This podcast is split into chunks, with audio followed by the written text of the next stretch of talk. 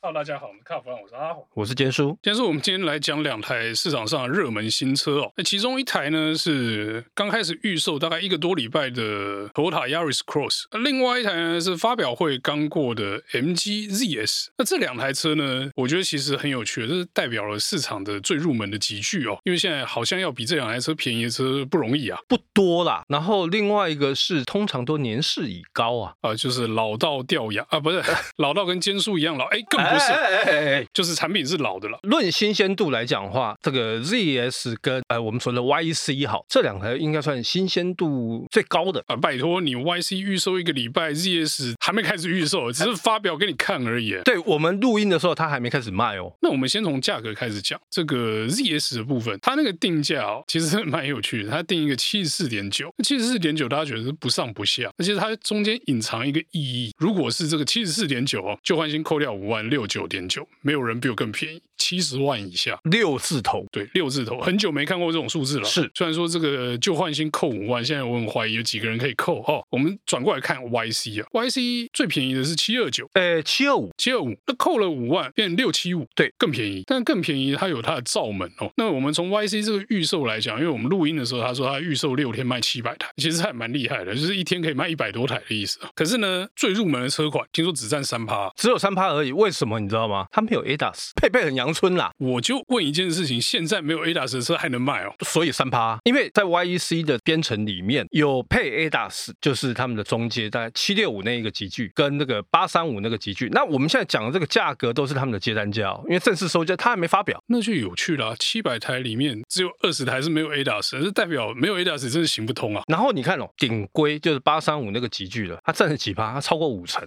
那所以其实现在。即使是入门这一级哦，大家也不是为了便宜在买，还是挑配备嘛。因为我买车，我不可能准备这个最少的预算去买最便宜的车。大家现在买车都有要求嘛。而且你这样算一算，好啦，我再多个几万块，我就可以 up，我何乐而不为嘞？啊，不小心 upgrade，一直看一直看，本来六九九变成七五九，七五九变成八二九，八二九的时候看，哎，不如就买这个卡罗拉 CC 好了，YC 变 CC 好了。对对对，哎，其实有时候在展间真的是这样行。对啊，你不如买顶规，顶规配备比较好啊。可是这跟这个 CC 只差几万呢，啊，不然。看一下 CCA，一看，哎，空间大这么多呢。然后他到时候又跟你讲，哎，这车不用等，哎之类的。通常呢，入门车啦，尤其是现在很多这种，不管是各个品牌啊，或者是各个车型哦，很多入门车就是拿来洗客人用，就骗你进展间啦。而且他搞不好他这个所谓的呃入门版的，他是跟你讲说我是接单生产，可能性很高，因为你看七百台里面只有二十台是这个，那代表我做这个车我会卖不掉哎。而且现在有好几家、好几个品牌，他们的所谓的入门的车型都是接单生产。他以前哈，我记得刚开。始有这个入门款接单生产或接单引进的，是从进口车先开始。对对，因为他们要做一个漂亮的价格。问题是那种车进来，他们怕囤，那怕囤就说可以，我可以接这样的价。可是你要有定我才有哦，这个不是随时有的。那想不到呢，现在连国产车都要来这一套。但是过去还有那种最顶规的，它也是接单生产。最顶规接单生产，我觉得合理啊，配备加太多太贵了。对，量少，结果后来现在反过来是顶规的是卖的最好。我觉得最近好像都是这样，从低价位的车到中价。位甚至中高价位的车都是这样，大家买车是直接一次攻顶啊，对，就跟买手表直上牢是一样的。所以你看，我觉得像 MG 他们的做法，我就给你一种规格，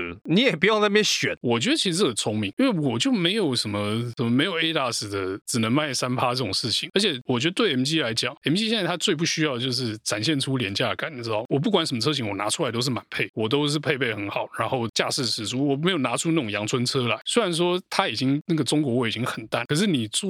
这个牌子，你说中国车是原罪，那你如果又拿出一个配备不太漂亮，然后看起来 low low 的那种车，嗨呀，盖都怕拍米亚先。可是还好他们没这样做，对啊，所以我觉得他们单一配备、单一价，然后这个全省的成交价都一样，这件事情其实做的还蛮正确的。我觉得现在有一些品牌，他们也想复制。MG 的这个模式，譬如说他们现在呃过去的那个车系编程都很多嘛，一个车型哇，夯不啷当五六个、七八个等级，搞得一大堆。然后现在大家一直说，那我觉得你说越小，其实对于这个消费者他的选择也当然更好、更简单啊。我不用那么一个规格一个那么看半天，哇是怎么样的一个情形？那 MG 那个是规配就一张，然后一次到满，全部都有。其实我觉得这种时候那个规配表没什么意思。大家有没有印象？那个规配表就是一个表格格。嘛，然后有的就是实心的圈嘛，没有的就是一杠，还有一个透明的圈，就是这个可以选。哎，以前那个表格看的就是头昏眼花，好复杂哦。单一车型的话，你基本上不用做那个圈的那一栏，你知道，你就把你有的东西列一列就好，你就不用在那边说什么车型有什么车型没有，什么车型可以选，什么车型不能选，这就简单很多啊。像国产车这一块，车型配备规格变少，其实还有利于你的生产。就像刚才你说那个 Yaris Cross 的三趴的入门版，因为它是没有 ADAS，那我觉得 Toyota 帮我们做了一个很好的实验，就是没有 ADAS 的车到底能不能卖？因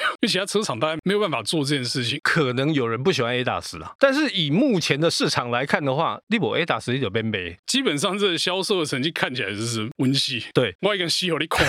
而且我说实在话，我后来发现哦，我们录音之前 ZS 才刚发表，隔一天 Toyota 就放出这个消息来，就说：“哎，我六天就接了七百张。”所以你说 ZS 会不会给他造成很大的压力？我觉得其实现在看起来是两家在角力啊。Toyota 我觉得他那个 YC 要上市的这个事情已经讲很久了嘛，那就你干嘛在人家发表会之前就是公布一个预售价，公布完隔五天六天就说我卖七百台，然后还是在人家发表会结束，这个下马威意味很浓厚啊，很浓厚，而且他还这个还不是正式售价哦。那我个人在估计啦，搞不好他到时候会调整的，应该是他顶规跟中阶的价格，搞不好会再减个一万两万，要肉搏战打到底就对对对，要打到底，到时候一打到底，哎，顶规汰旧换新，哇，七十几万。哎呵，好，那搞不好这个中阶的部分六七点五，对不对？太旧换新，搞不好更便宜，有可能。你说这个价格战吗？这有必要杀成这个样子吗？我觉得大家现在都在拼啦。哦，其实呃，你说这个 Toyota 没有压力嘛？我觉得它的压力也不小。就最简单的嘛，我们先不要讲 YC，我们讲它 CC 好了。你知道那个在哎。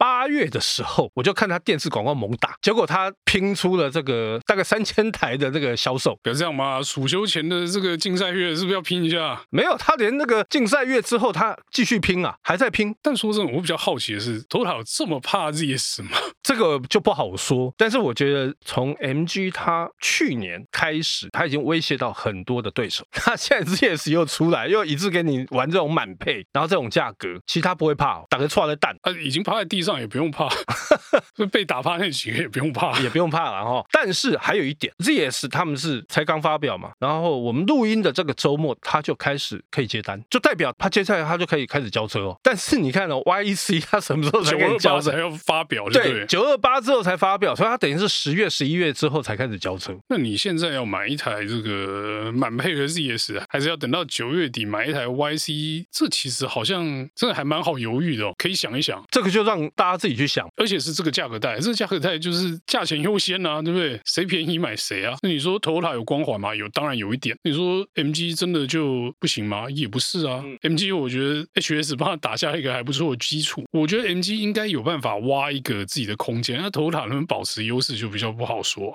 他们会不会去互相影响到，甚至于去挤压到其他的对手？我倒觉得大家都有对这个品牌的喜好，所以会影响到的应该有限，但是呢，大家现在都精打细算，会觉得说，既然这个价格我手上这这些预算，那我就会买一个满配，他就会往那边跑。尤其是现在的人哦，他们对于所谓的这个品牌情节，其实忠诚度比过去十年、十五年、二十年低很多。因为因为好品牌也会有雷车嘛，对，也会有那个什么漏水的啦。所以你说，哎，对，它也会雷车嘛，对不对？大家还是会去选择大家最需要、最符合自己需求的，还有。跟自己的口袋比较过意不去的车嘛。好，那我们这样看这两台车，不要说有拼啊，但我觉得这两台新车真的是挺有看头的哦。是，好，那姑且不管这两台车到底站都站不起来哦，那我们今天有关 MG ZS 跟 Yaris Cross 的故事呢，就到这边告一段落，谢谢大家收听，谢谢。